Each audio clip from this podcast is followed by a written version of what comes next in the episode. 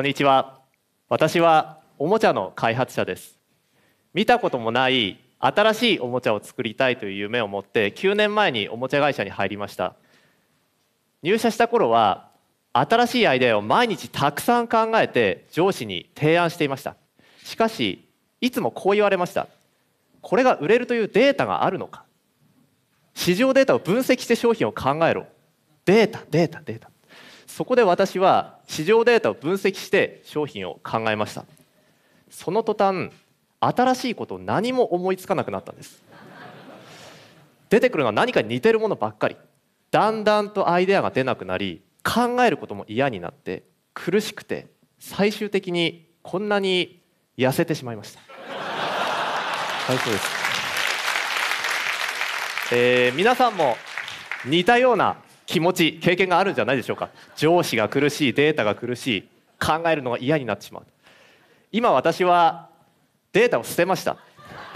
新しいおもちゃを作るのが夢なんです。そして今代わりにしりとりというゲームを使ってアイデアを考えています。今日はこの発想法をご紹介したいと思います。しりとりとはリンゴゴリララッパというように最後の文字を頭につけた言葉を順に言っていくゲームです。日本語も英語も大体一緒ですね。このしりとりを自由にやっていきます。猫コーラライブブラシなんとかなんとか。ランダムな言葉がたくさん出てきます。その言葉を自分が考えたいものに無理やり結びつけてアイデアを出していくんです。例えば私の場合考えたいものはおもちゃなので猫のおもちゃ。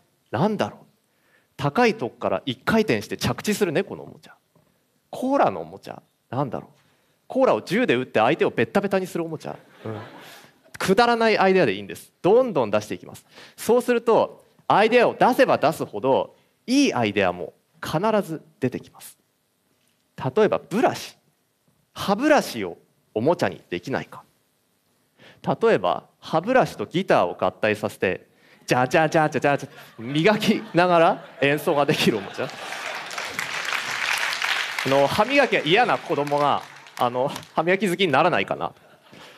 帽子をおもちゃにできないかなと。ロシアンルーレットみたいに一人ずつこう帽子をかぶっていって誰かがこうかぶった瞬間に頭を突き破って凶暴なエイリアンが「あー!」って出てくる。これホームパーティーとかで需要がないかな。このデータとにらめっこしていては絶対出てこないアイデアがどんどん出てきます。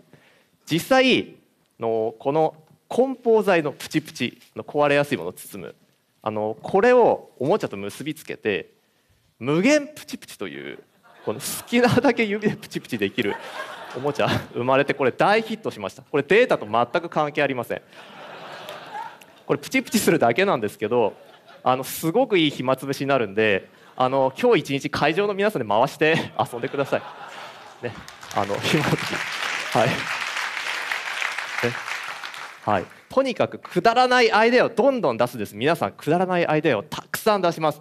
あの分析に基づいて狙うところが分かってしまうとのそこを狙いすぎるあまり新しいことが出なくなります。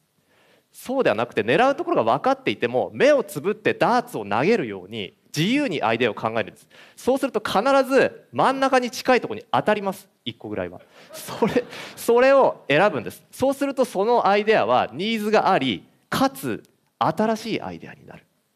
そういうやり方です。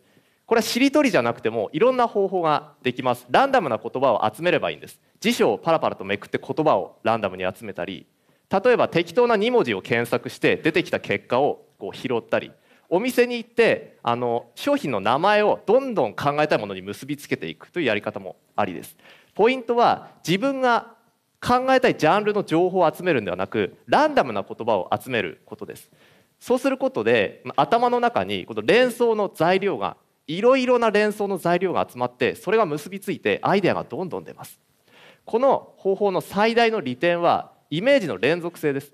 言葉を順番に考えていくわけなので前に考えていた言葉のイメージが残ってるんですね。それが勝手に後々結びついてくるんです。無意識のうちにライブとブラシが結びつきルーレットと帽子が結びつきこれ自分でも気づかないんですね。で思いもよらないアイデアが出てくると。この方法はもちろんおもちゃだけでなく本やアプリイベントあらゆる企画の発想に役立ちます。ぜひ皆さんに試していただきたいです。データから生まれる未来もあります。しかし私はこのしりとりというたわいもない遊びから皆さんが想像もつかなかったワクワクする未来を作ってくれることを期待しています。どうもありがとうございました。